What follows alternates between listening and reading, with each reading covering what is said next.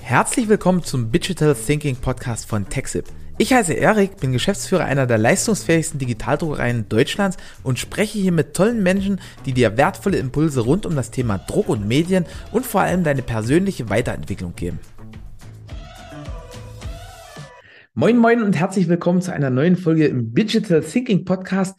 Diesmal, wie sollte es anders sein, wieder mit einem ganz, ganz spannenden Gast. Und wir starten ja ab und zu mal gern mit einem Zitat. Das ein Zitat meines heutigen Gastes ist, wer im Leben etwas bewegen will, fängt am besten bei sich selbst an. Das ist schon mal eine starke Aussage und ich glaube, da können wir einiges dazu dann besprechen. Er ist über zehn Jahre Wissenschaftler an der Deutschen Sporthochschule in Köln gewesen, hat dort äh, den neurowissenschaftlichen medizinischen Kontext erforscht in der Schwerelosigkeit. Was sich darunter verbirgt, da müssen wir dann auch noch mal drauf eingehen. Äh, der plötzliche Tod seines Vaters hat dann seinen Lebensweg komplett verändert. Also es war Schicksalsschlag, der dann das ganze Leben eigentlich so verändert hat zum Positiven, muss man, glaube ich, sagen. Heute begleitet er nämlich über 400 erfolgreiche Unternehmer und hilft ihnen bei ihrem Ziel, mehr Gesundheit, mehr Wohlbefinden und Leistungsfähigkeit zu erreichen. Er ist ein erfolgreicher Speaker, Coach und Autor, also ein Multitalent, äh, hat hält mittlerweile Vorträge und begeistert das Publikum mit seinem 3x3-System. Und äh, jetzt hat es wahrscheinlich schon bei einigen geklingelt. Herzlich willkommen, Dr. Ben Bark. Wie geht's ja. dir? Vielen Dank für die Einladung. Sehr gut, Erik. Ich freue mich auf unser Gespräch und ich freue mich, dass wir deiner Hörerschaft äh, Mehrwerte und Input liefern dürfen. Ja, hoffentlich. Ne? Also bis jetzt hat es immer super funktioniert und äh, wir haben uns ja jetzt schon wir hatten etwas technische Schwierigkeiten im Vorhinein, weil unsere Plattform, die Iris-Plattform, da ein bisschen gestreikt hat. Haben uns jetzt hier über Zoom zusammengefunden und äh, ich glaube, das ist schon voll eine coole Wellenlänge, die wir da gefunden haben. Jetzt, ja, wir haben das Problem gelöst, ne? Das ja. ist immer gut. Das ist auch Selbstwirksamkeit. Voll.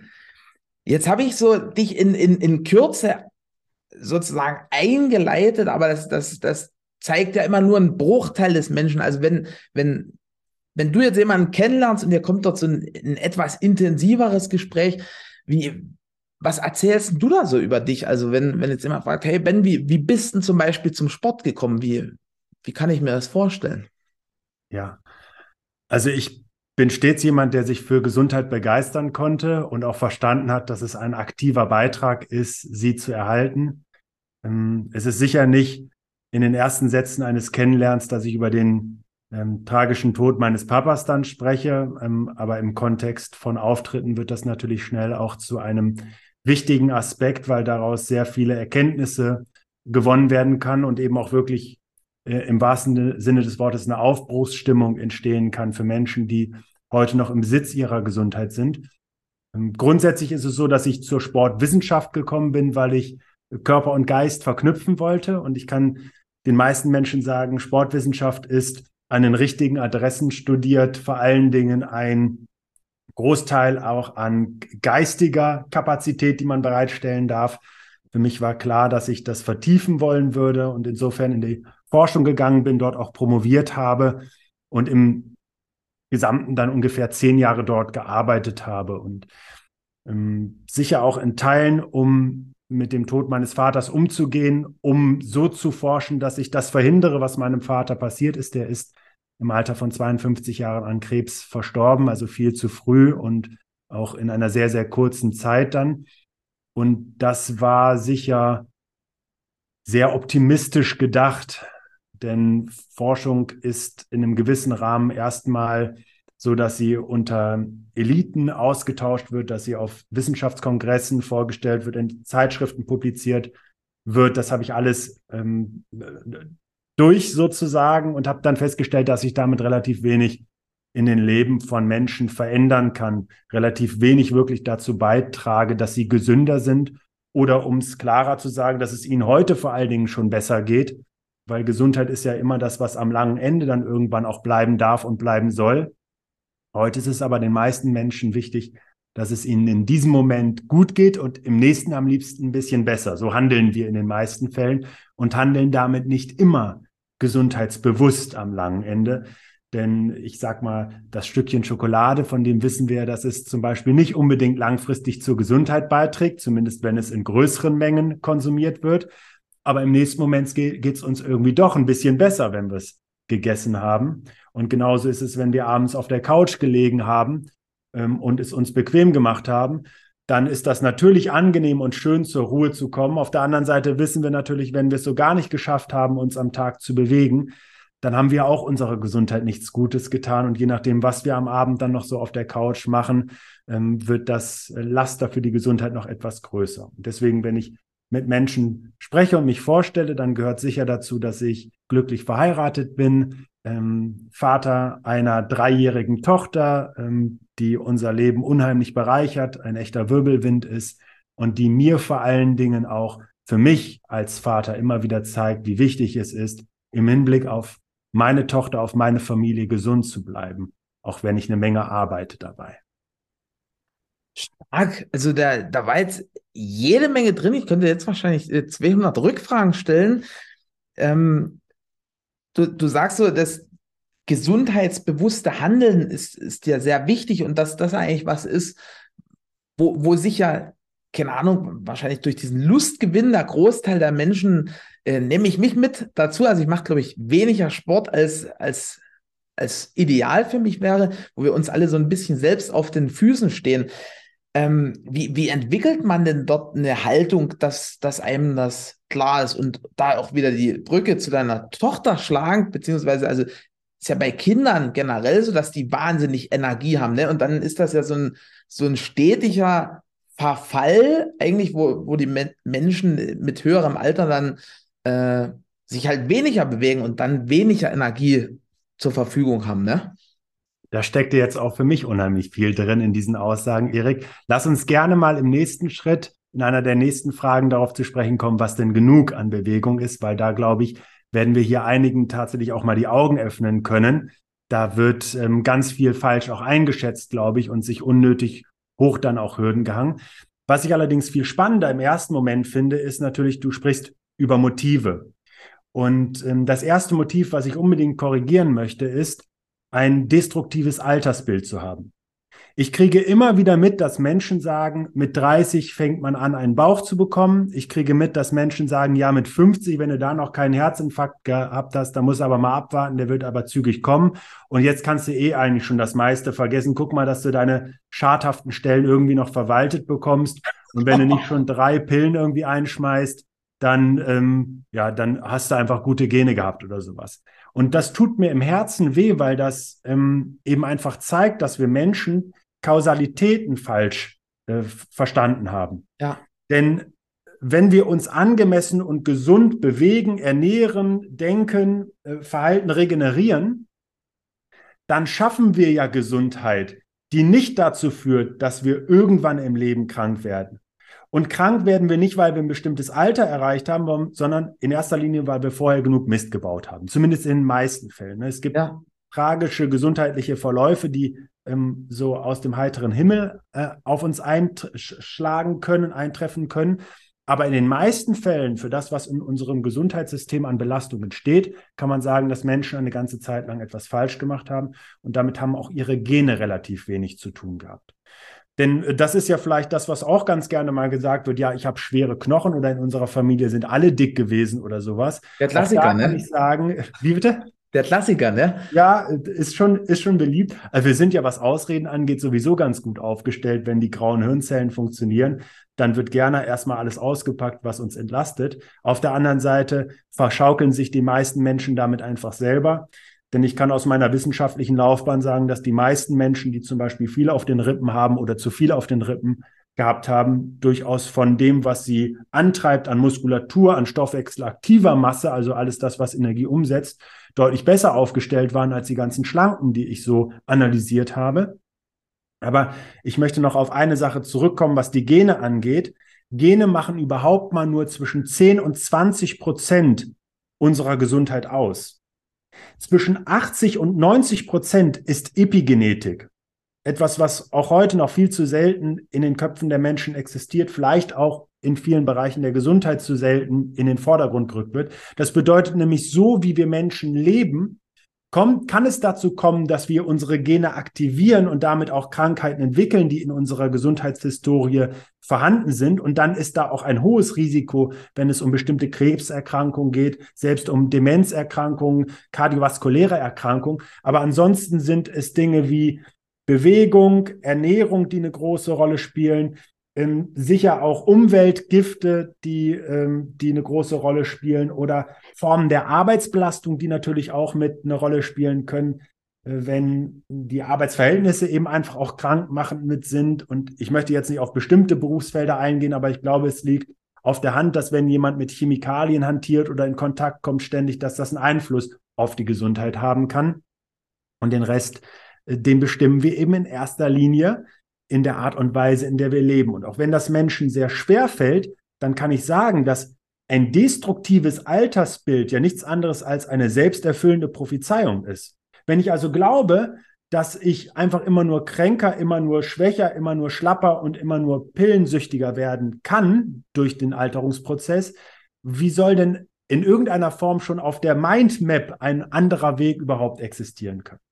Und dabei möchte ich nicht sagen, dass wir nur denken müssen, äh, uns äh, würde die Welt zu Füßen liegen und genau das passiert, sondern wir schaffen einfach nur eine Art Route, die wir durchlaufen können, die dann eine große Rolle spielt, um eben die ausführenden Faktoren darauf auszurichten, dass es auch passieren kann. Also jemand, der sagt, ich möchte mit 70 noch reisen, in der Welt unterwegs sein, der wird sicher anders leben, als jemand sagt, also mit 70, das ist in Ordnung, dass ich im Rollstuhl sitze und irgendwo in die Ecke geschoben wäre und aus dem Fenster noch vielleicht gucken kann.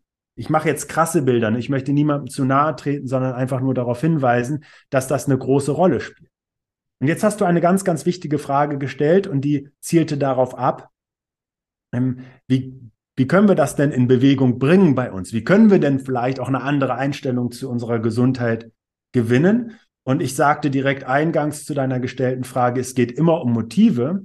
Und wenn ich aus meiner Vergangenheit darauf blicke, was das mit mir gemacht hat als junger Mensch mit Anfang 20 Jahren, einem kleinen Bruder, der damals 13 Jahre alt war, vier Geschwister, Vater, Alleinverdiener und Versorger der Familie, ähm, Kompass für uns im Leben und, und im Prinzip auch, auch äh, Wertevermittler war.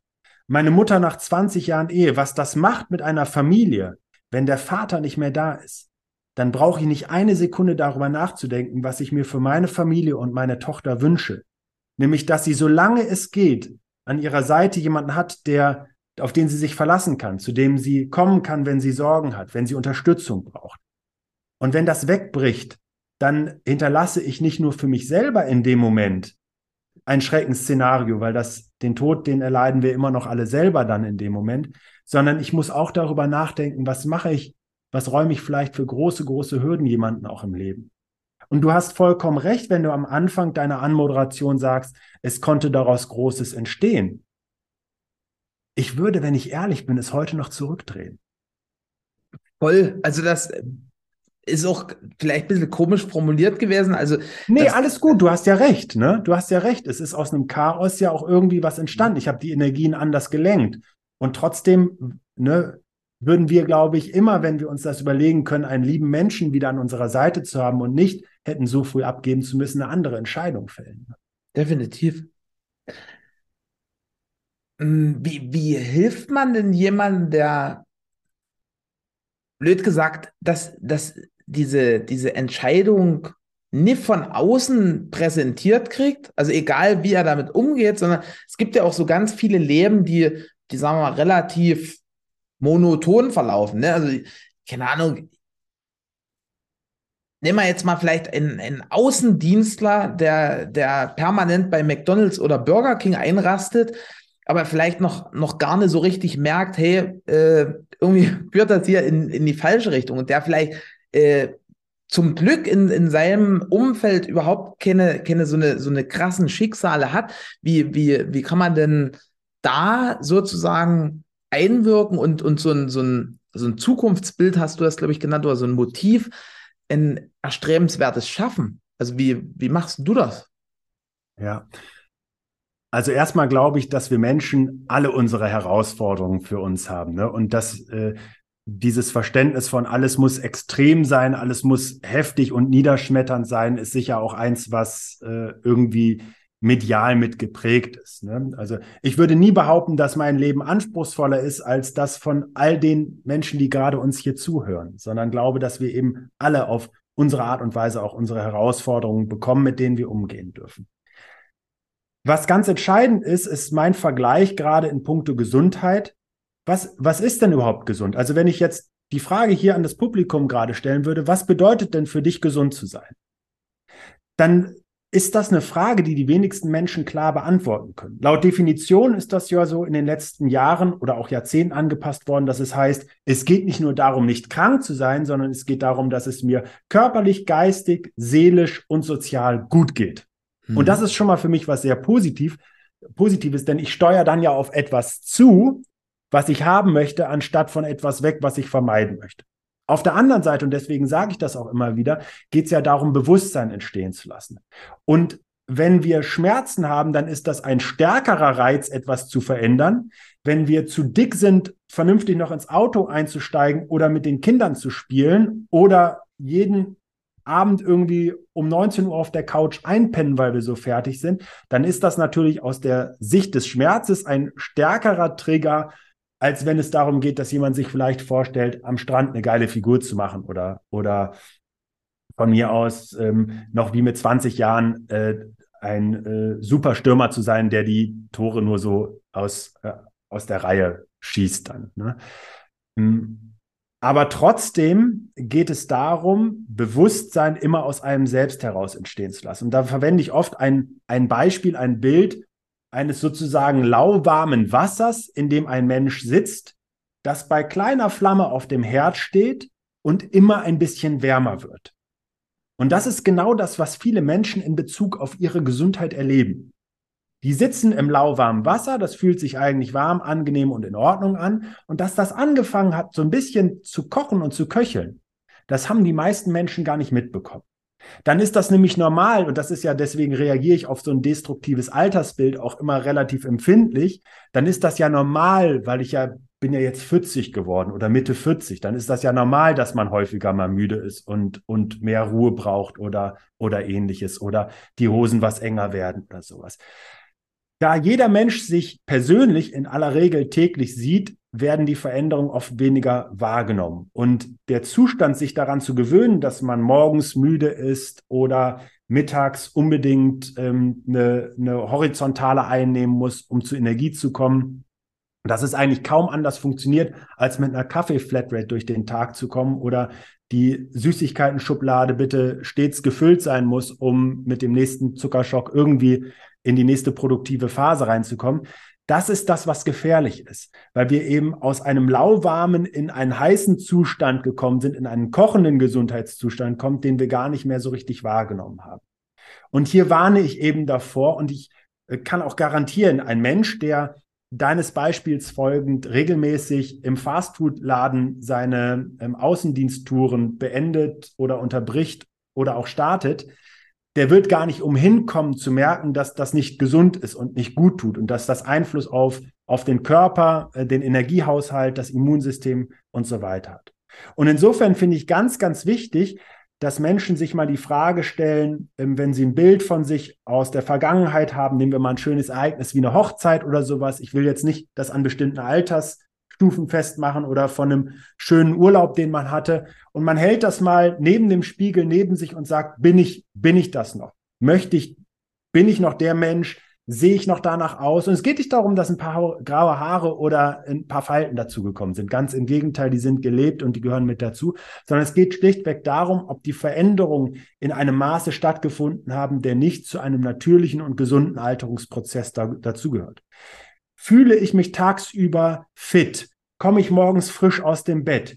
Bin ich leistungsfähig genug, um ohne wie eine Dampflok zu schnaufen, ein paar Treppen hochzukommen? Kann ich mit meinen Kindern eine Runde spielen? Tut mir ständig irgendetwas im Körper weh? Ähm, ob es der Rücken ist ähm, oder, oder ähm, eine Schulter oder, oder, oder. Wenn auf diese Fragen häufiger mit Ja geantwortet werden kann, dann sind das ganz, ganz klare Vorboten davon, dass der Körper Signale sendet und etwas geändert werden darf. kann ich mich, vielleicht ist noch ganz gut, kann ich mich tagsüber ähm, auch länger und gut konzentrieren oder schweife ich manchmal ab, fühle ich mich tagsüber eben immer wieder auch abgelenkt, unkonzentriert oder müde.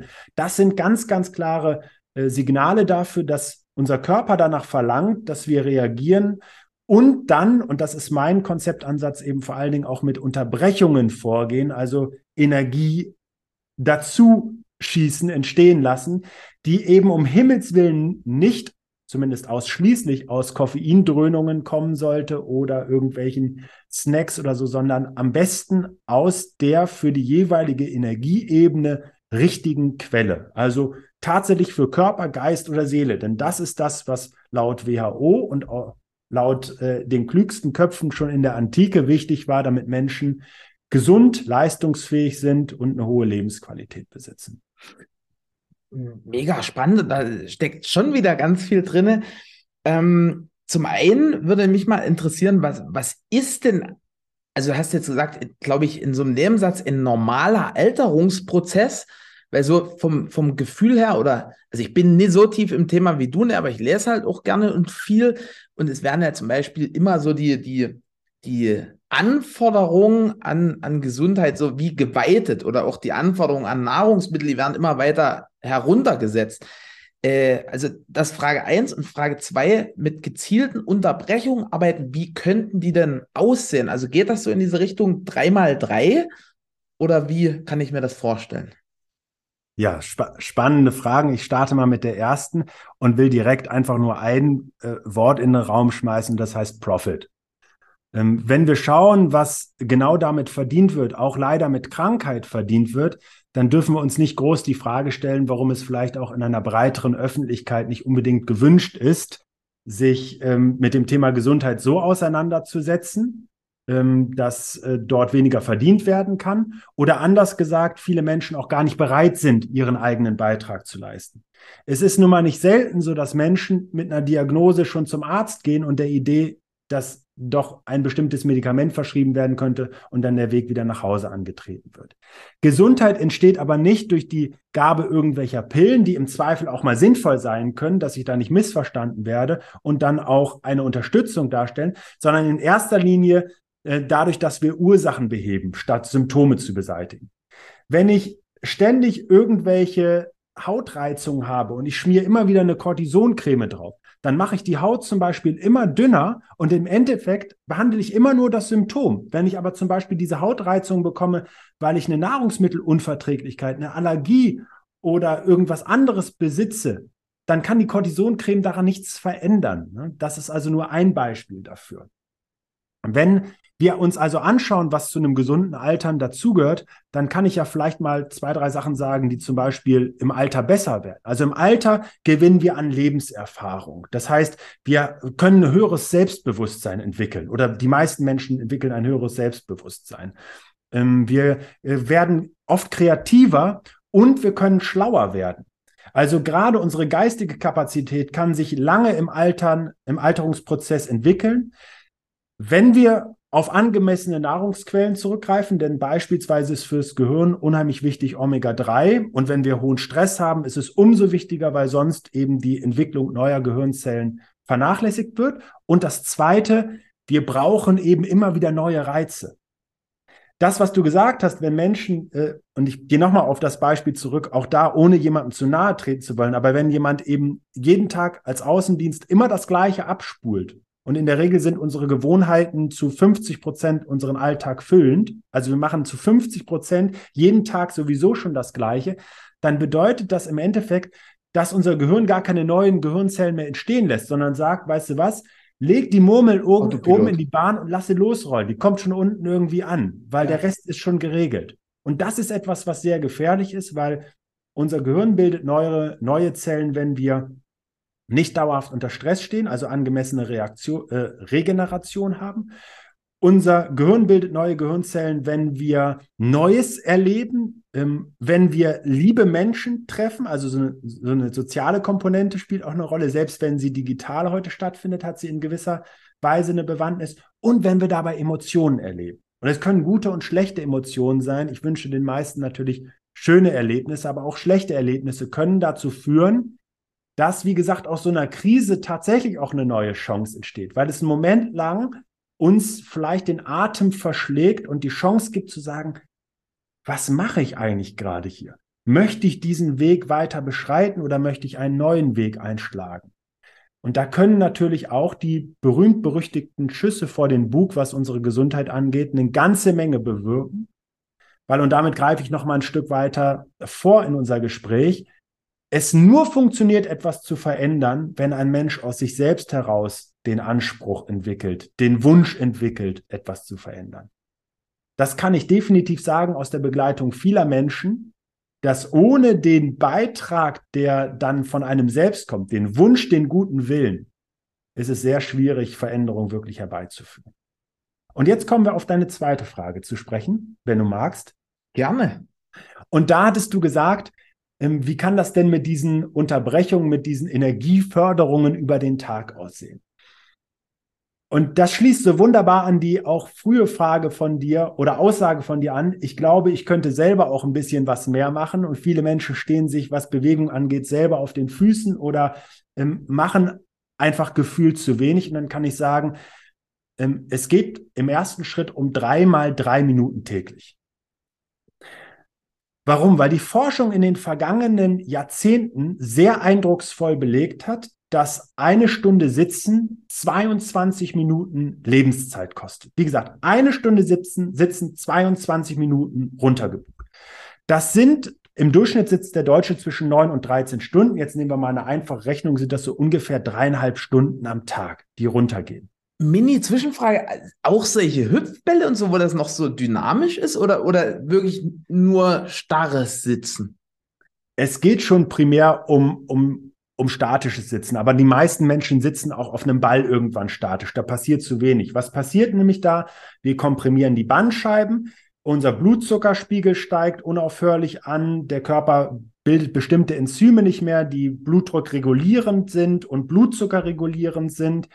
Und wir haben zum Beispiel auch keine gute neuronale Versorgung mehr in die Beine. Also nach einer Stunde Sitzen beispielsweise verbrennt der Körper noch ungefähr eine Kalorie pro Kilogramm Körpergewicht. Nehmen wir jetzt mal eine 80 äh, Kilogramm schwere Person, die ähm, dann nach zehn Stunden Sitzen 800 Kalorien verbrannt hat. Was soll der denn mit den anderen drei Mahlzeiten machen und die ganzen Snacks, die der zwischendurch eingenommen hat? Ist doch naheliegend, dass das etwas verändert. Und die meisten Menschen nehmen vor allen Dingen dann auch im Bereich des Bauches zu. Das ist nämlich die Kombination aus Stress und Cortisol. Äh, das ist ein Stresshormon, das ausgeschüttet wird. Das ist im Übrigen überlebenswichtig. Nur wenn das so dauerhaft unterm Dach steht und nicht wirklich sinnvoll ein gesetzt wird, dieses, dieses Hormon, dann kann das auch dazu führen, dass wir ein höheres Risiko für Diabetes oder Herz-Kreislauf-Erkrankungen haben. Das heißt im Umkehrschluss, so diese Stehtische sind halt total sinnvoll, ne? Die schaffen zumindest insofern eine ganz gute Gelegenheit. Ich äh, ergänze mal, weil du es auch sehen kannst, ich stehe gerade an einem. Die schaffen insofern eine gute Ergänzung, als dass ich eher in Bewegung komme, wenn ich schon stehe. Ne? Auf der anderen Seite können sie auch sehr negativ sein, denn die meisten Menschen haben durch viel Sitzen im Alltag ihren Bewegungsapparat einseitig verändert. Also selbst Kinder, die das erste Jahr in die Grundschule gegangen sind, die laufen nach dem ersten Jahr in der Grundschule nicht mehr den natürlichen Gang. Das haben Studien belegt, weil die einfach durch das Sitzen verkürzen bestimmte Muskelbereiche, vor allen Dingen im Bereich der Hüftbeuger, der Was? Rückenmuskulatur, der hinteren Oberschenkelmuskulatur. Und dann kannst du keinen natürlichen Lauf mehr durchführen. Wenn ich also jetzt mit einem schlechten Haltungsapparat ähm, am Schreibtisch stehe, dann versackt mein Blut in die Beine die ganze Zeit, was zu Krampfadern führen kann. Ich kriege meistens irgendwelche Spannungsschwierigkeiten. Irgendwann gammel ich mich auch so komisch in den Körper rein ähm, oder stütze mich irgendwie nur noch ab, weil es mir so anstrengend fällt. Und das ist dann in dem Sinne gar nicht so gut. Das, wie, wie was wichtig ist, ist Unterbrechungen ja so zu machen. Oh, sorry, dass ich jetzt unterbreche. Äh, hey, es gibt ja jetzt mittlerweile so äh, Kollegen, die sich so, so ein Laufband unter den Tisch stellen. Bringt das Punkte oder, oder äh, gibt es da auch Vor- und Nachteile?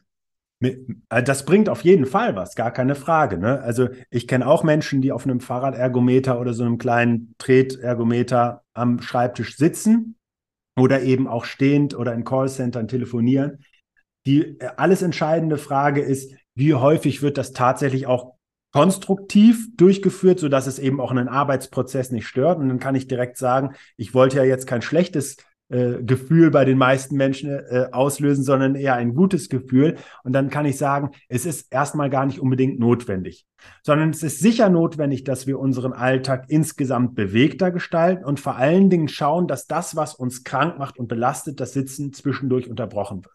Und dann können eben auch drei Minuten, die sinnvoll mit den richtigen Übungen gefüllt sind, dazu führen, dass ich sofort wieder eine neue Energie bekomme, beziehungsweise all das, was vorher belastet hat, ein Stück weit ausgeglichen hat. Und ich möchte auch an der Stelle nochmal ergänzen, ein ähm, Laufband oder Ergometer am Schreibtisch hilft mir nicht unbedingt äh, mit einseitigen Denkbelastungen oder hohen Stressleveln umzugehen. Nicht zwingend. Es kann sein, ne? aber es kann auch sein, dass es nicht unbedingt hilft und dass es dann andere Impulse geben darf, die eher dazu führen, dass das Gehirn eben wieder stärker und gezielter in den verschiedenen Netzwerken aktiviert wird. Oder ich ne, mit einer gezielten Entspannung sogar arbeite, um mal zur Ruhe zu kommen, sogar mal bewusst äh, kurz innezuhalten, um dann wieder mit einer neuen Energie, mit einer neuen Frische durchzustarten. Aber grundsätzlich kann man schon sagen, dass mit solchen Methoden das Thema Bewegung auf ein anderes Level gehoben werden kann. Und wer einen Stehschreibtisch hat und ihn wirklich nutzt und unterbrechend nutzt, wunderbar, ist auch eine gute Möglichkeit. Und wer sonst an einem Sitzschreibtisch arbeitet, der darf einfach gucken, dass er Gespräche mal mit dem Kollegen oder der Kollegin aus dem Nachbarbüro führt, gerne den Weg zum Gru äh, Drucker zurücklegt, gerne in die Teeküche zwischendurch geht. Äh, ähm, und eben all diese Möglichkeiten der grundsätzlichen Bewegung, wie nehme ich jetzt einen Fahrstuhl, die Rolltreppe oder die Treppe per se für sich nutzt und eben sonst mit dreimal drei Minuten diese Unterbrechung ganz gezielt schafft. Und wenn Menschen viel sitzen, dann eben auch gerne häufiger auf der körperlichen Ebene. Ne? Und wie läuft das jetzt ab? Also angenommen, ich äh, keine Ahnung, da ist ja dreimal drei, stelle ich mir jetzt so vor, ich mache einmal früh irgendwas, bevor ich anfange zu arbeiten, dann vielleicht so um die Mittagszeit und dann nochmal, bevor ich heimgehe. Und das ist dann sozusagen mein Sportprogramm. Und was, was mache ich da? Also so wie Mr. Bean hier das mit dem am, am, am Waschbecken so, so dranlehnen und wieder zurück oder Liegestütze oder wie, wie, wie kann man das integrieren? Also ich bin der Meinung, dass man eine ganze Menge am Waschbecken machen kann. Wenn man das so wie Mr. Bean hat, dann stelle ich mir zumindest im Moment vor, dass die Wirkung überschaubar bleibt. Und ich möchte natürlich auch im Sinne der äh, Sicherheit nahelegen, dass man nicht zu viel am Waschbecken zumindest tun sollte. Dann ist die Badewanne schon wieder die bessere Möglichkeit. Danke aber für im den Grunde Hinweis. genommen, aber im Grunde genommen hast du natürlich vollkommen recht. Es, ähm, wie können Dinge heute funktionieren, auch um Gewohnheiten zu verändern? Am besten machen wir uns es ziemlich einfach und wir setzen dann auf gute Methoden, wenn wir verhindern können, dass wir irgendwann kritische Gesundheitsbelastung erreichen können. Also ich mache mal ein Beispiel, von dem jeder Mensch, der eine grundsätzlich vernünftige Hygiene hat, auch nachvollziehen kann, dass das sinnvoll ist. Und da geht es um das Thema Zähneputzen. Wir sind ja alle gewohnt, dass wir, dass wir heute alles einfacher machen können, wenn wir heute Beziehungen beenden oder entstehen lassen können, indem wir irgendwie von rechts oder nach links oder was weiß ich über den Bildschirm wischen. Wir wissen, dass wir heute mit einem Klick Same Day noch irgendwas geschickt bekommen können, wenn wir am richtigen Standort sitzen und es ist verflixt einfach geworden, weil wenn es nicht passt, dann geht es halt zurück. Das sind, das sind sicher auch Errungenschaften. Auf der anderen Seite sehe ich das auch mit einem gewissen, mit einer gewissen Skepsis, was da so passiert. Aber wenn ich mir jetzt vorstelle, ich möchte das vielleicht auch für meine Zähneputzen, für meine Mundhygiene so gestalten, dann könnte ich ja auf die Idee kommen, ich mache das jetzt ein oder zweimal die Woche. Und ich mache es, wenn ich es einmal die Woche putze, ich irgendwie die 42 Minuten Zähne am Stück oder ich mache zweimal 20 oder 21 Minuten. Und jetzt wird mir jeder, unabhängig davon, ob er Zahnmedizin oder sie Zahnmedizin studiert hat, sagen, Mensch, das ist ja eine richtig spannende Idee. Das macht ungefähr überhaupt keinen Sinn, wenn du gesunde Zähne behalten möchtest, weil jeder weiß doch, das musst du machen, damit du die Mundhygiene ausgleichst, damit die Zähne gesund bleiben, insbesondere wenn da auch mal was ist, was nicht hundertprozentig für die Zähne gut ist. Und abgesehen davon will ich nicht wissen, wie jemand riecht, der sieben Tage nicht Zähne putzt und dann einmal äh, 42 Minuten so die Zähne schrubbt, dass ihm das Zahnfleisch um die Ohren flattert. So. Deswegen äh, stelle ich mir immer die Frage, warum wissen Menschen das beim Thema Mundhygiene so genau einzuschätzen und leben es ja auch Gott sei Dank die meisten Menschen, dass sie es mehrfach am Tag machen. Aber beim Thema Entspannung oder Bewegung gehen Leute irgendwie ein oder zweimal raffen sie sich für ein Fitnessstudio, eine Laufeinheit oder ähnliches auf, wenn es genau das gleiche Prinzip ist. Auch im Organismus geht es darum, rechtzeitig Belastungen entgegenzuwirken, bevor sie gesundheitsschädlich werden. Und wer das schon mal versteht, der wird auch verstehen, warum es sinnvoll ist, über den Tag zwischendurch etwas für sich zu machen. Deine konkrete Idee jetzt von morgens direkt etwas zu machen, ist großartig, Erik. Weil die meisten Menschen wachen morgens auf und sind nicht direkt im Vollbesitz ihrer geistigen oder körperlichen Kräfte. Da spielt ein erhöhter Melatoninspiegel noch eine Rolle, in, in aller Regel auch erhöhter Cortisolspiegel. Ich würde sogar so weit gehen, dass ich vielen Menschen nahelegen würde, vor 10 Uhr gar keine komplexen oder ähm, äh, langjährig wichtigen Entscheidungen zu fällen. Weil eben wir durch einen erhöhten Cortisolspiegel eher in so einer Art destruktiven oder ähm, gediegeneren Stimmung sind, zum Beispiel. Ach, krass. Also, das muss nicht auf jeden zutreffen, weil wir wissen ja, es gibt unterschiedliche Chronotypen. Ne? Aber für viele ist das eher zu, zutreffen und das wird jetzt im Winter auch nicht unbedingt besser sein zu dieser Jahreszeit, weil wir da noch mal weniger Sonnenlicht haben. Ne? Wenn wir es also schaffen, morgens unseren, ich nenne das so gerne, unser Kraftwerk hochzufahren und uns für in dem Moment dann ungefähr neun Minuten aktiv zu bewegen, ein bisschen Stretching, ein bisschen was fürs Hormonsystem mit den richtigen Übungen, für die Muskulatur, um eben darüber auch unser Hormonsystem anzukurbeln, bisschen was fürs Herz-Kreislauf-System und Punkt, dann ist das das Klügste, was wir machen können, weil wir in aller Regel beobachten können, dass Menschen so bis zur Mittagszeit keinerlei Müdigkeit Tiefs haben und eine wesentlich höhere Stimmung haben, weil dadurch kann eben auch sehr viel mit der Stimmung passieren, was Endorphine und so weiter angeht. Im Grunde genommen ist das also etwas, was ich auch losgelöst vom 3x3 schon propagiere, indem ich sage, ich nutze dann ein ganz spezielles Programm, was ich entwickelt habe, das mit Reaktivkrafthanteln arbeitet, Fox Akademie heißt. Und da sind diese Einheiten eben wirklich kurz und knackig und ersetzen dann sogar eine vollständige Trainingseinheit, weil man innerhalb von zehn Minuten 300.000 Muskelkontraktionen erreicht hat und das zu jeder Zeit und an jedem Ort schafft. Dann hey, ist ganz es, blöde Frage, was sind Reaktivkrafthandeln? Jetzt müsste ich den, den Monitor einmal nach links schwenken. Du kannst jetzt sehen, das sind im Prinzip Röhren, spezielle Röhren, da ist ein Spezialgranulat drin, das wird bei Bewegung beschleunigt und jetzt können es die Leute, anderen Leute mal hören. Dadurch entsteht eine Reaktivkraft und wenn das richtig gemacht ist, klug gemacht ist, wissenschaftlich umgesetzt ist, dann ähm, spannen Muskeln reflektorisch an, deswegen Reaktivkraft an. Und das bedeutet für unseren Körper Autopilot. Er schaltet also Muskeln dazu, die wir gar nicht willentlich ansteuern können, und wenn man sich vorstellt, dass das so 300, 400 Muskeln gleichzeitig im Körper machen, in dieser Frequenz, wie ich es gerade auch einmal kurz angedeutet hat, dann kann eben eine, am Ende einer zehnminütigen Einheit ähm, die dreifache Zeit für ein anderes Training locker äh, in den Schatten gestellt werden.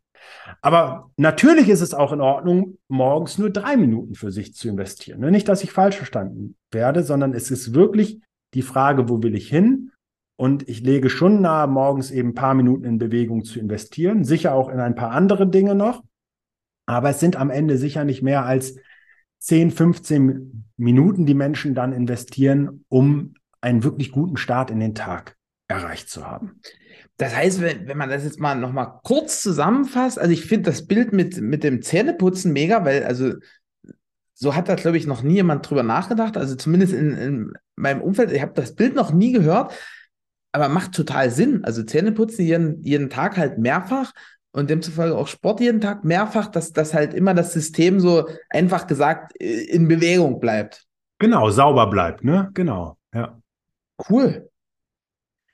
Äh, aber nochmal, was, was kann ich jetzt machen hier an? Also, wenn ich jetzt hier so sitze, sage, hey, jetzt ist mittags was, Jumping Jacks oder Liegestütze oder wie, wie, was ist denn so eine klassische Drei-Minuten-Einheit?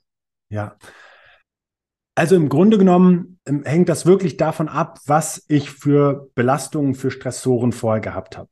Ich kann jetzt mal aber den klassischen Biorhythmus eines Menschen beschreiben, auf den wir ja auch eingangs so ein bisschen eingegangen sind. Die meisten Menschen erleben so im Zeitfenster von 12 bis 13, 14 Uhr ein echtes, ähm, ein echtes Energiehoch. Also in der Zeit von drei, vier Stunden passiert da ganz, ganz viel im Körper. Wir sind sehr leistungsfähig. Und dann kommt so eine Art Mittagstief. Und im Biorhythmus bedeutet das, dass unser Körper die, ähm, den Blutdruck senkt, die Herzfrequenz senkt und auch unsere Körpertemperatur absenkt. Und je nachdem, was Menschen gegessen haben vorher, umso heftiger. Ich spreche dann gerne vom Suppenkoma, ja. wo produktives Arbeiten sehr schwer fällt. Und dann gibt es zwei Herangehensweisen, ähm, die ich für sehr sinnvoll halte. Nämlich zum einen ähm, eine kurze, ganz bewusste Pause zu machen, theoretisch auch einen kleinen Schlaf sogar zu machen. Biphasischer Schlaf mit langer Nachtschlafphase und kurzem Mittagsschlaf ist sinnvoll. Wohlgemerkt am besten eine Leichtschlafphase, wenn es darum geht, eine Produktivität oder Nachtschlaf auch nicht zu stören. Das kann nämlich in Einzelfällen sonst auch entstehen. Also so Powernap-mäßig, so mit genau, Schlüssel in die Hand genau. und ja, ähm, das kann ein Schlüssel in die Hand sein, das kann ein Timer an der App sein. Also ich bin ein Fan davon, selbst wenn es um kurze Meditationen geht oder sowas. Ähm, macht doch euer Smartphone an dafür. Also wenn es doch darum geht, dass ihr wisst, ihr habt einen Folgetermin oder sowas und ihr habt Sorge, ihr nickt zu, zu lange weg oder ihr seid da nicht frisch oder ihr seht total verknittert aus oder sowas, macht euch doch für, für fünf Minuten, zehn Minuten Timer an Nehmt euch die Zeit aber dafür dann ganz bewusst, weil ihr das aus dem Kopf habt, dass ihr im Zweifel den nächsten Termin verschlafen könntet oder vergessen könntet. Und dann holt euch das Handy rechtzeitig wieder zurück. Also die Geräte können ja auch sinnvoll eingesetzt werden. Und dann ist aber PowerNap genau das Richtige. Ähm, in der Regel sagt man so, dass Menschen bis zu 30 Minuten sogar in einer Leichtschlafphase bleiben können das, was du beschreibst, Schlüssel in die Hand, bis er runterfällt, beschreibt schon auch den Übergang, der dann eben nicht mehr die äh, willentliche Kontrolle hat. Wenn jemand erlebt, dass es ihm sehr schwer fällt, dann wieder in Gang zu kommen, dann könnte es sogar eine Möglichkeit sein, einen kleinen Espresso vorm Powernap einzunehmen, denn die Wirkung des Koffeins ist etwas verzögert. Die entsteht in der Regel erst so nach ungefähr sieben, acht, neun Minuten. Und dann komme ich wieder mit der zusätzlichen Energie des Koffeins zurück. Das ist eine Möglichkeit. Ne? Das muss nicht, aber das ist, kann, kann eine Möglichkeit Möglichkeit sein, damit umzugehen. Aber sonst pack dir ein Kopfkissen auf den Schreibtisch und leg den Kopf drauf, so ungefähr. Oder lehn dich irgendwie zurück oder ähm, setz dich einen Moment im Zweifel ins Auto oder was auch immer. Und die andere Variante ist ähm, Aktivität. Und gerne auch in Kombination im Übrigen. Also es ist ja auch eine gute Möglichkeit, dass jemand sagt, hey, ähm, äh, das Wetter ist ganz vernünftig draußen, zumindest hagelt es gerade nicht und ich muss nicht Sorge haben, dass mir Bäume vor die Füße fallen. Dann mach doch in deiner Mittagspause einfach mal einen 15, 20-minütigen Spaziergang, von dem wir wissen, dass wenn er in der Natur stattfindet, ich habe äh, dieses Jahr ein Buch geschrieben, das Anfang des nächsten Jahres äh, veröffentlicht wird. Insofern ist das für mich alles äh, quasi Repertoire, was ganz aktuell ist, von dem wir wissen aus wissenschaftlichen Studien, dass wir so bis 20 Minuten, wenn wir uns in der Natur aufhalten, die heilsamsten Effekte in Bezug auf die Regeneration erleben können. Ich muss dafür nicht im Urwald sein, ganz alleine irgendwo, sondern es reicht, wenn ich um mich herum etwas Grün theoretisch habe. Und wenn ich eben nicht zwischendurch, so cool das ist hier, dieser Podcast, den nicht höre, sondern mich einfach mal einen Moment mit mir selber beschäftige und auch keine Gespräche führe oder ein Buch lese, sondern in der Natur einfach einige Schritte spazieren gehe. Oder, und das ist eben das, was ich sehr häufig auch mit Unternehmen umsetze, das ist diese 3x3-Formel, bei der man dann zum Beispiel nach der Mittagspause oder in der Mittagspause oder zum Suppenkoma oder Nachmittagstief den Skifahrer machen kann. Das ist eine wippende Kniebeuge, die unheimlich dynamisch ist und die den Stoffwechsel für die folgenden 60, 90 Minuten zum Schnurren bringen kann, dann kann ich mich einfach auch wieder erstmal bequem auf den Stuhl setzen. Weil der Körper wird diese Aktivität fortsetzen und wird diese Prozesse, die dann förderlich sind, nicht mit dem Ende der letzten wippenden Bewegung einstellen, sondern fortsetzen. Und das sind eben Programme, die ich speziell mit Managementzirkeln auch in sehr großen Unternehmen, Audi, Sage, äh, FedEx, Jacobs, Bosch und so weiter, oft umgesetzt und dort etabliert habe. Und ich heute in vielen kleinen und mittelständischen Unternehmen sogar, und das finde ich noch schöner, mit der gesamten Belegschaft dann umsetze, wo eben dann durch die Mischung des Wissens um die Umstände und das, was uns in der Gesundheit auch belasten kann, und entsprechende Plattform, App, Lösung, ähm, Video, Audio, Impulse, Inhalte, das eben unmittelbar in den Alltag integriert werden kann und sogar teilweise mit dem Team gemeinsam durchgeführt werden kann. Denn dabei entsteht ein weiterer unheimlich schöner Nebeneffekt, dass ich mich nicht immer selber nur überwinden muss gegen meinen berühmt-berüchtigen, pelzigen Vierbeiner, den Schweinehund, sondern dass ich auch mit der Unterstützung aus dem Team heraus und der Wertschätzung des Teams und, und dem Miteinander, dem verbindenden Miteinander aktiv werden kann. Und da kann ich eben sagen, um jetzt, entschuldigt, dass ich so ausufernd auch in meinen Antworten an der Stelle war, ähm, aber um jetzt nochmal ganz konkret auf deine Frage einzugehen, ich empfehle tatsächlich morgens mit Bewegung zu starten. Ich empfehle definitiv das Nachmittagstief ähm, mit einer Kombination entweder aus kurzer Ent Erholung und Entspannung und dann unbedingt Bewegung auch zu überwinden. Und wenn es so Richtung späteren Nachmittag geht ähm, oder auch Übergang zur Arbeit oder wenn andere intensive Arbeitsphasen dazugekommen ist, dann gerne auch mal eine kurze Phase des Innehaltens äh, ausüben, wo eben eine ganz andere Komponente der Gelassenheit, eine unheimlich hohe Energiekomponente auch mitbringt. Das unterschätzen viele Menschen, aber das ist so, so mächtig. Und wenn wir den ganzen Tag auf unserem Stuhl sitzen, dann ist es unvermeidbar, dass Menschen abends mit einem hohen Stresslevel nach Hause gehen, weil sie überhaupt nicht richtig atmen können in dieser Position. Es ist physiologisch nicht möglich. Und das wissen einfach zu wenig Menschen. Das heißt, also ich meditiere total gerne und viel und auch lange, aber selbes Thema, äh, nicht, nicht so wie Zähneputzen. Ne? Also ich mache das meistens früh. Also wenn so nach dem, nach dem Schlafen, wenn eigentlich das System sowieso noch runtergefahren ist, so eine halbe Stunde oder so. Und äh, stellenweise, wenn jetzt stressige Tage waren oder so, dann abends auch nochmal. Aber ich bin noch nie auf die Idee gekommen, so Intraday Meditation so durchzuführen. Mhm. Ne? Ja, also ich finde das erstmal großartig, dass du das so für dich machst, weil das wirklich, ähm, ja, einfach zu wenig von, von Menschen auch im Business-Kontext als enorme Energiequelle gesehen wird. Ne? Ich glaube, das wird noch ein bisschen belächelt von vielen, ne? aber im Silicon Valley ist das total der Standard. Also da, da sind eher die, die nicht meditieren, die sind noch so wie kleine Außenseiter, ne? Ja, das ist, das, das, das mag auch definitiv so sein. Ich kann das tatsächlich aus eigener Erfahrung nicht beurteilen, ob das da so ist. Aber äh, das ist eben auch etwas, wenn wir sehen, wie das kluge Unternehmen doch machen, dann denken die meisten immer, auch wenn es um mein Konzept geht, ja, aber ich bin ja kein, kein Facebook und habe nicht die Möglichkeit, oder das heißt ja Meta inzwischen, ich bin ja kein Meta und habe die Möglichkeit, da irgendwo auf dem Campus eine Indoor-Soccerhalle, Billardtisch und Airhockey und einen Friseur und noch irgendwie einen Pub zu eröffnen.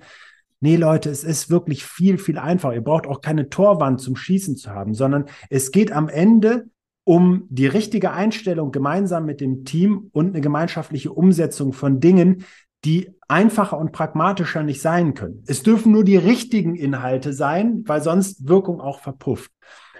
Und das, was du angesprochen hast, eben auch morgens zum Beispiel zu meditieren. Es kann ja auch eine Mischung aus. Ich gehe erst in eine ruhigere und dann in eine steigernde Phase rein. Also das ist auch ein bisschen davon abhängig, wie Menschen grundsätzlich vom Entspannungs- oder Regenerationstyp sind, dass sie vielleicht sagen, ich kann mich auf Anstrengung besser entspannen Jacobson zum Beispiel viel auch zu ähm, in, in eine breite Öffentlichkeit gebracht. Oder, diese Muskelanspannung. Und dann genau, das ist ja so eine ganz pra pragmatische auch Methode, die, die dann doch viele kennen.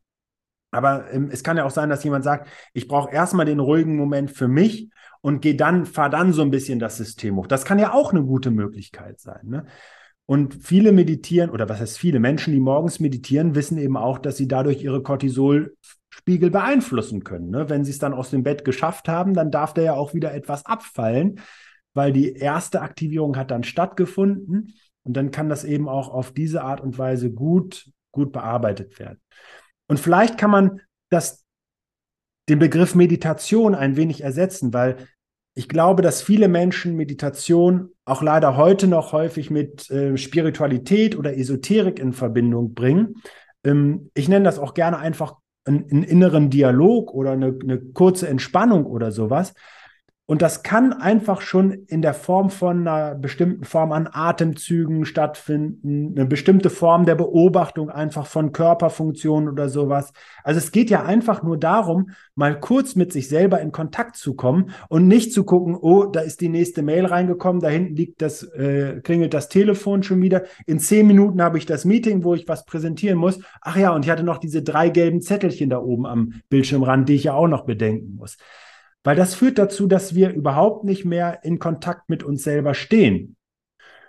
Und Gott sei Dank findet dieser Wandel im Verständnis davon auch seit einigen Jahren statt. Ich bin immerhin schon so lange dabei, dass ich weiß, dass ähm, gesunde Führung vor, äh, ja, ich glaube, es 10, 15 Jahre her noch belächelt worden ist und in den Folgejahren aber dann durchaus an Wichtigkeit in den Unternehmen auch gewonnen hat und an Verständnis, weil wir das heute einfach auch aus wissenschaftlicher Sicht nicht mehr verdrängen können, wie wesentlich der Einfluss ist. Was, was ist eine gesunde Führung? Das habe ich, das höre ich jetzt zum ersten Mal, ehrlich gesagt. Also ich habe mir auch einiges recherchiert, habe auf deinem YouTube-Kanal einige Videos geguckt und so weiter, aber da habe ich jetzt, also entweder habe ich das übersehen, aber gesunde Führung habe ich da nicht gesehen. Ist jetzt auch nicht eins meiner zentralen Steckenpferde. Ich weiß nur, dass es eben ein Begriff war, der im Thema gesund, gesunde Gesundheits, ähm, betriebliches Gesundheitsmanagement oder betriebliche Gesundheitsförderung über viele Jahre auch sich erst etablieren durfte. Aber worum geht es doch? Wir arbeiten immer mit Menschen, da entstehen immer Spannungen. Ich könnte heute noch stellen sich die Nackenhaare bei mir auf, wenn ich den Begriff Work-Life-Balance höre, als ob wir Menschen in unterschiedlichen Lebenswelten verschiedene Identitäten annehmen. Wir nehmen manchmal Mist von zu Hause mit auf die Arbeit und manchmal von zu Hause, von, von der Arbeit Mist mit nach Hause. Das ist überhaupt keine Frage. Es geht also eigentlich nur darum zu verstehen, wie ich mich in den unterschiedlichen Lebenswelten auch adäquat um mich und meine Gesundheit kümmern kann. Und dann können sich diese Arbeitswelt und die private Welt auch unheimlich bereichern, ne, indem wir eine Wirksamkeit, eine Bestätigung auch in Form unserer Arbeit haben. Gesunde Führung zielt im Wesentlichen darauf ab, dass sich diese ganz äh, autoritären Führungsstile Stile heute zum Beispiel immer seltener in Unternehmen adäquat umsetzen lassen, dass es darum geht, vor allen Dingen Wertschätzung auch zu haben, ähm, äh, das Team an Entscheidungsprozessen zu beteiligen, ähm, äh, verschiedene Meinungen zu wünschen, äh, eine aktive Zusammenarbeit zu wünschen und, und vieles, vieles mehr. Also das ist so weg von, ich gebe dir jetzt eine Aufgabe und du kommst wieder, wenn du sie erledigt hast und dann korrigiere ich die dir zu, wie arbeite ich eben auch als Führungskraft sinnvoll mit einem Team zusammen, um, um es mal auf wenige Aspekte jetzt runtergebrochen zu haben. Äh, super spannend. Also ohne dass ich jetzt wusste, dass das äh, damit verbunden ist, aber das, das machen wir. Also ich gucke gerade hier an unseren Rahmen, da stehen so die, die Werte dran und da ist zum Beispiel eben äh, Team und Verantwortung, also dass halt im Team so gemeinsam die, die Sachen festgelegt werden und auch Spaß und Freude steht damit dran. Also dass halt nie dieser, ich habe jetzt hier, ich habe die Peitsche rausgeholt und jetzt macht man noch schneller, sondern wir, wir gucken halt gemeinsam, dass wir irgendwie einen Weg finden, wie es allen noch besser gefällt auf Arbeit. Und ich glaube, das ist ja auch sehr, sehr wichtig für die Zukunft, nicht nur, glaube ich, aus gesundheitlichen Aspekten, sondern weil die ganze Gesellschaft verändert sich ja sehr, sehr stark. Ich glaube, so, so dieser, dieser Peitschen-Führungsstil äh, wird in, in Zeiten, also wir hatten jetzt letztens erst die PIA da mit Fachkräftemangel, so dass, also, dass das ja eigentlich gar nicht gibt, aber das ist wahrscheinlich eben in den Firmen, die sich halt nicht die Gedanken machen, wie, was kann ich tun, damit es den, den Mitarbeitern im Unternehmen auch noch besser geht. Und da ist ja Gesundheit und, und auch Führung und das, das ist ja am Ende alles ein, ein großes Zusammenspiel. Absolut. Also bin ich, bin ich 100% bei dir und es ist sicher auch eine Frage, wie sich ein Unternehmen in der Hinsicht aufstellt und auch präsentiert natürlich, um zu sagen, dass mindestens für das Unternehmen keinerlei Fachkräftemangel vorherrscht. Und nochmal, wir alle streben ja in gewisser Weise auch nach einer äh, Wirksamkeit. Wir äh, haben Wünsche, was Wertschätzung und ähnliches angeht. Und wenn ein Unternehmen an der Stelle ähm, bravourös scheitert, dann braucht es sich um viele Spannungen, ähm, die in einem Unternehmen dann auch entstehen, gar nicht zu, zu wundern und zu, zu überraschen. Also das ist sicher auch immer ein aktives Miteinander und es hat immer auch mit Konflikten zu tun, überhaupt keine Frage. Aber im Wesentlichen ist es eben Kommunikation, ähm, Integration. Also nehmen wir doch mal ein perfektes Beispiel aus den vergangenen Jahren auch, wo es über Jahre hinweg völlig undenkbar war, dass Menschen von zu Hause auch arbeiten können. Und plötzlich war das möglich. Ne? Und es gibt Untersuchungen, die auch äh, durchaus dafür sprechen, dass das nicht in jeder Situation sinnvoll ist, äh, die auch grundsätzlich auf einer vernünftigen Forschungslage äh, äh, gemacht worden sind. Auf der anderen Seite kann es aber auch große Mehrwerte für Unternehmen dann haben. Und das konnte erst im Sinne einer echten Krise überhaupt als, als gute Möglichkeit oder als einzige Möglichkeit sich dann etablieren. Mega krass. Äh, die, die Zeit ist jetzt schon übelst gerannt und äh, da das ja viele auch im Auto hören, beziehungsweise auf dem Weg zur Arbeit, ähm, also ich kann mir total super vorstellen, wenn das für dich auch cool ist, dass wir nochmal einen zweiten Teil produzieren oder, oder, was heißt produzieren, das hört sich blöd an, also so ein geiles Gespräch halt nochmal führen. Und um eine Sache interessiert mich noch total, äh, weil ich, ich lese auch gerne viel und ich glaube, du, du hast da auch so ein, so ein Background, zumindest sprudeln ja so extrem viele Informationen aus der raus. Ähm, was ist denn dein Lieblingsbuch von dir? Dein Lieblingsbuch äh, zum Thema Entspannung und dein Lieblingsbuch zum Thema Aktivität und äh, sozusagen die, dieser Gegenpol zur, zur Entspannung. Äh, also deine drei Lieblingsbücher in den Bereichen. Ja. Also das ist tatsächlich eine insofern sehr anspruchsvolle Frage, als dass ich ähm, meine Lesetätigkeit weniger nach diesen Bereichen organisiere und wirklich auch viel, viel lese. Ich lese natürlich auch viel Primärliteratur, also wissenschaftliche Forschung, ähm, um eben wirklich auch am Puls der Zeit da unterwegs zu sein. Äh, deswegen. Äh, Kannst auch, du auch deine Lieblingsstudien noch erwähnen, aber ich glaube kaum, dass dir jemand ohne, ohne diesen Background dann versteht, so in dem Ausmaß dann, dann würde ich zumindest aktuell äh, einen ähm, Artikel aus dem ähm, British Medicine Journal aus 2016 tatsächlich sehr ans Herz legen. Und jetzt gehe ich aber eher mal auf das Thema ein, als die äh, DOI hier zu nennen, um den Artikel rauszusuchen, sondern es geht tatsächlich in dieser Jahreszeit für mich im hohen Maße auch darum, dass Menschen einmal ihren Vitamin D-Spiegel bestimmen lassen, um einfach ähm, gesund zu bleiben. Das ist vielleicht ein ganz, ganz pragmat pragmatischer Tipp. Geh zum Arzt oder mach einen vernünftigen Labortest, lass den einmal bestimmen, investier deine 30, was weiß ich, bis 40 Euro dafür. Und äh, wenn du einen Mangel hast oder eben am unteren Idealbereich bist, dann empfehle ich dir ganz, ganz dringend jetzt zwischen Oktober und April ein vernünftiges Präparat einzunehmen. Und dafür investierst du ungefähr 10 Euro in dieser, in dieser Zeitraum dann. Jetzt muss ich noch eine Zwischenfrage stellen, weil Vitamin D, ich habe da auch mal so ein YouTube-Video gesehen von irgendeinem so total coolen Professor, der das, der das so voll äh, greifbar erzählt hat und so, dass das auch so ein Laie wie ich versteht, der jeden Tag mit Medizin zu tun hat. Und der hat eigentlich gesagt, dass es in, in Mitteleuropa kaum jemanden gibt, der, der Vitamin D ohne Supplements auf normalem Level hat. Mhm. Das, ist das so oder? Das ist so. Also das, ich, jetzt würden wir vielleicht im ersten Moment sagen, ja, lass uns doch erstmal nach Italien oder Spanien gucken oder sowas. Dann sage ich dir, die haben genau die gleichen Mangelerscheinungen. Also wer mag und Lust hat, der kann auch einfach mal auf der Seite des RKIs gucken und sich da äh, veröffentlichen angucken. Die sagen ja, dass ein wirklich drastischer Mangel bei ungefähr ein Drittel der Bevölkerung zu der jetzt äh, Ende Sommerzeit sogar besteht.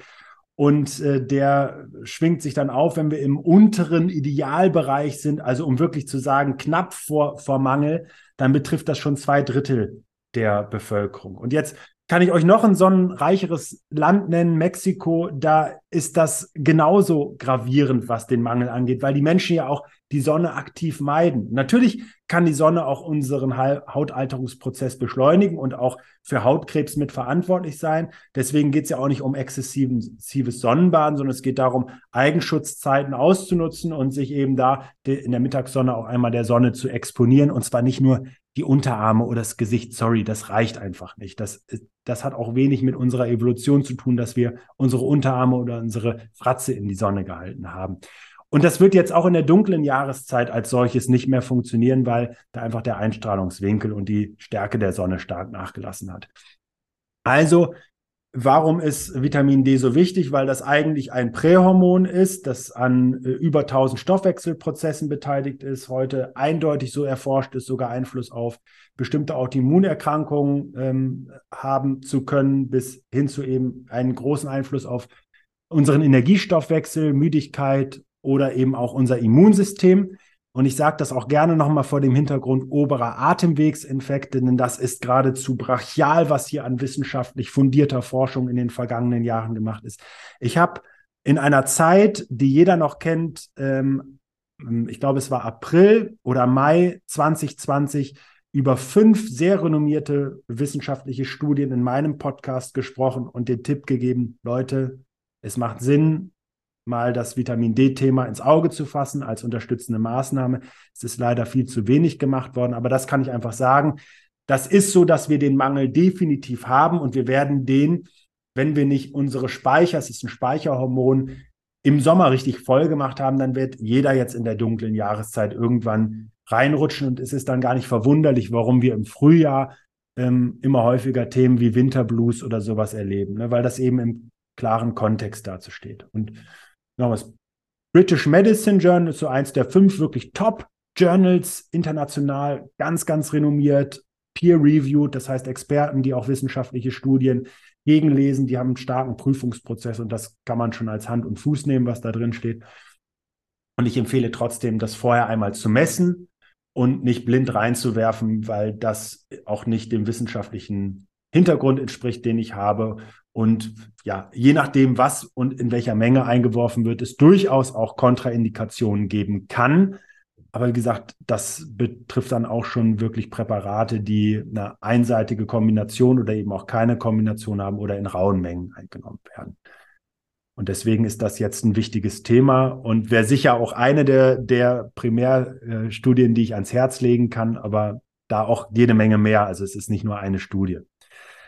Zu deinen anderen Fragen. Also aktuell existiert nur ein Buch von mir über den Schweinehund, das heißt Rendezvous mit dem Schweinehund. Im Januar wird es, im Januar 2023 wird ähm, eine ganze Buchserie von mir gestartet, äh, zu der ich noch nicht ganz so viel verraten kann, aber im ersten Buchband geht es um Erholung.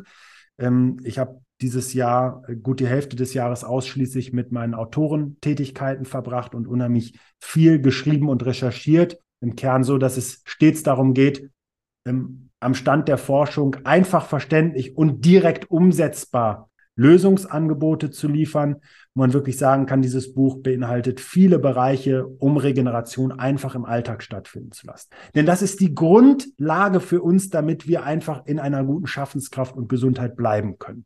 Und, und das kommt dann nächstes Jahr, kann man das jetzt schon irgendwie vorbestellen bei Amazon oder? oder? Ähm, das ist, äh, das kann man noch nicht vorbestellen. Also ich weiß nicht genau, wann wir hier diesen, dieses Interview wirklich einer Zuhörerschaft anbieten, aber wir ähm, bereiten gerade eben eine erste Landingpage dafür vor, für das Thema. Ähm, der Verlag, das wird in der Quintessenz Verlagsgruppe erscheinen, der wird äh, aus meiner Sicht jetzt die Meldung des Buches vornehmen. Das ist in der letzten Runde des Lektorates, also ich werde jetzt in Kürze das fertige Buch vorgelegt bekommen und dann ähm, wird aber Druckprozess und so weiter eben doch noch ein bisschen Zeit in Anspruch nehmen. Und ähm, ähm, ich glaube, dass dieses Buch mit all der Leidenschaft, die ich da reingesteckt habe, das Potenzial hat, Menschen wirklich ähm, die Chance zu geben, in einer Welt, die durchaus komplexer und auch anspruchsvoller geworden ist, ähm, einen der wichtigsten Bereiche, nämlich Erholung, im Auge zu behalten. Also da. Wie ist das vom Umfang? Ist das so ein richtig dicker Wälzer oder ist das so kurz und knapp on, on point?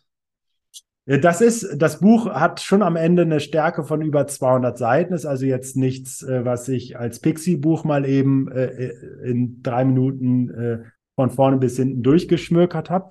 Was allerdings ganz wichtig ist, das Buch hat eine Struktur, eben auf bestimmte Bereiche einzugehen. Selbst jemand, der Sport treibt, kommt da auf seine Kosten und erfährt, was eben sinnvolle Regenerationsmethoden sein können.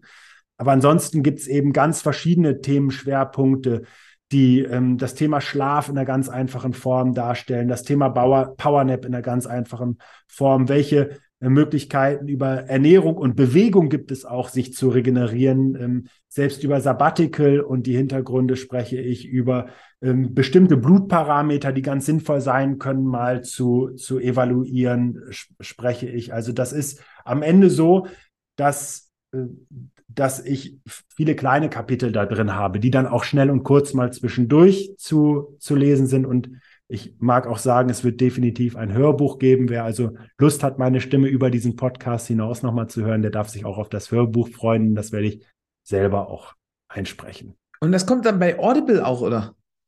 Das ähm, haben wir in unseren eigenen äh, Systemen. Ah, okay. Also in, unser, in der eigenen App wird das zum Beispiel ausgespielt sein, dass man es darüber bekommen kann. Ähm, aber genau, da, vor allen Dingen da. Mal gucken, ob irgendwann eine andere Plattform noch Lust hat, sich darauf zu stürzen. Das darf dann auch noch geschehen. Ähm, aber das ist, das ist so ein Buch, was eben, wo ich glaube, dass, dass da steckt nochmal viel Potenzial drin. Für Menschen, die sich schwer tun, eben Gewohnheiten zu bilden oder Veränderungen anzustreben, für die ist sicher auch das Schweinehundbuch total schön, weil das eben auch eine Art interaktives Buch nochmal mit ist, um die richtigen Antworten zu finden. Du hast anfangs gesagt, ich habe viele Menschen begleitet in persönlichen Coachings, die teilweise sehr erfolgreich waren. Einige werden auch ähm, wirklich als große Namen hier in Deutschland in der Speaker-Branche ähm, äh, dann gehandelt. Im Kern hatten die oft die gleichen Herausforderungen wie andere Menschen, wenn es um ihre Gesundheit geht. Und es gibt keinen, kein Schema F, was dann einzusetzen ist, sondern es geht, wie ich schon gesagt hatte, schlichtweg darum, dass ich auf die richtigen Fragen, die ich dann stelle, Antworten finde, gebe, die nur jeder Mensch für sich selber geben kann. Also Nehme ich mal das Beispiel meines Warums, wenn ich über meine Tochter spreche und warum mir das so wichtig ist, aus meiner Erfahrung heraus. Mag das für einen anderen Menschen ganz anders sein, der vielleicht einfach sagt, ich ähm, betreibe das Business meines Lebens, ich habe noch so viel vor, ich muss gesund bleiben. Oder jemand sagt, ich ähm, steuere auf mein, äh, meine Pension oder meine Rente hin, ich habe Lust, noch die Welt zu bereisen oder keine Ahnung was, aber das sind dann völlig andere Motive, die uns bewegen. Ne? Oder jemand, der sagt, bei mir in der Familie ist der der dritte irgendwie mit einem Herzinfarkt umgefallen. Es macht schon Sinn, dass ich mal gucke, dass das nicht bei mir passiert.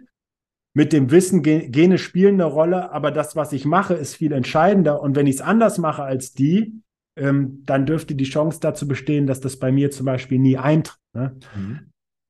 Und ich halte sonst an Büchern für sehr lesenswert. Ähm, wenn es um eine mentale Komponente geht, sicher das Buch von Dr. Joe Dispenza, Du bist das Placebo.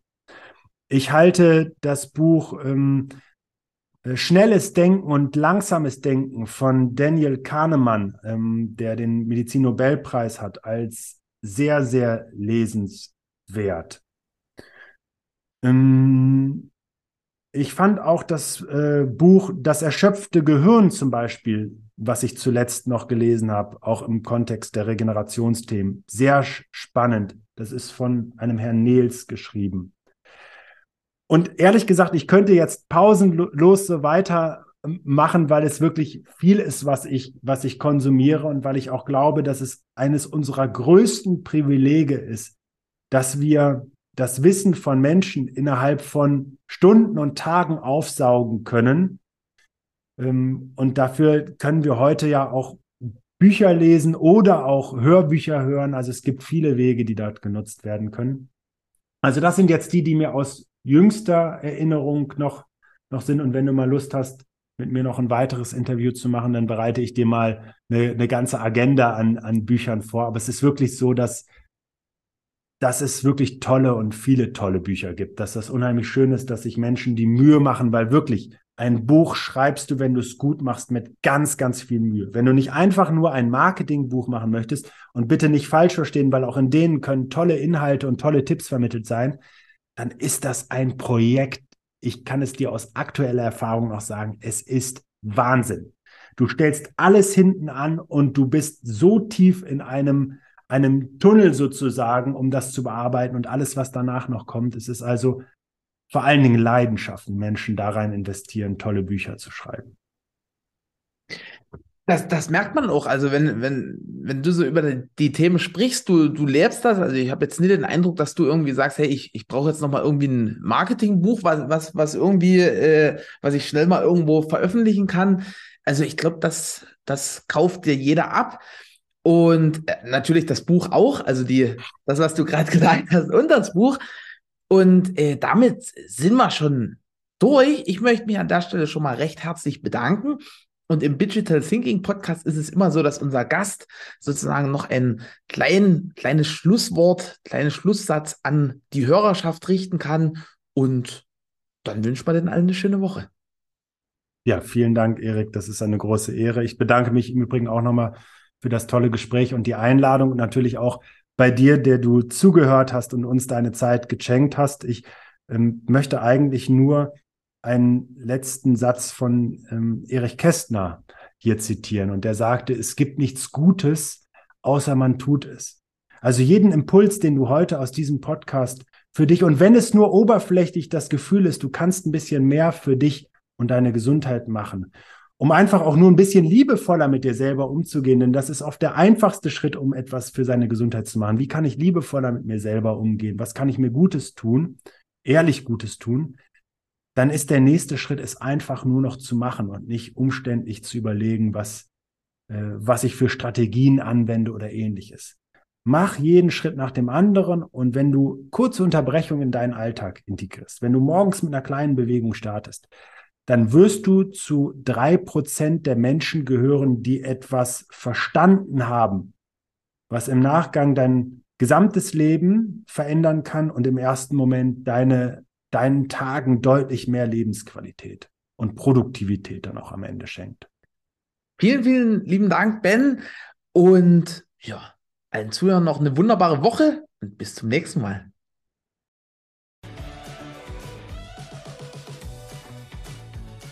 Vielen Dank für deine Zeit. Ich hoffe, du konntest viele spannende Impulse für dich mitnehmen. Check gern nochmal die Shownotes, um Zugang zu allen wichtigen Links zu erhalten. Und dann freue ich mich, dich beim nächsten Podcast hier wieder zu treffen. Fühl dich gedruckt und wir hören uns.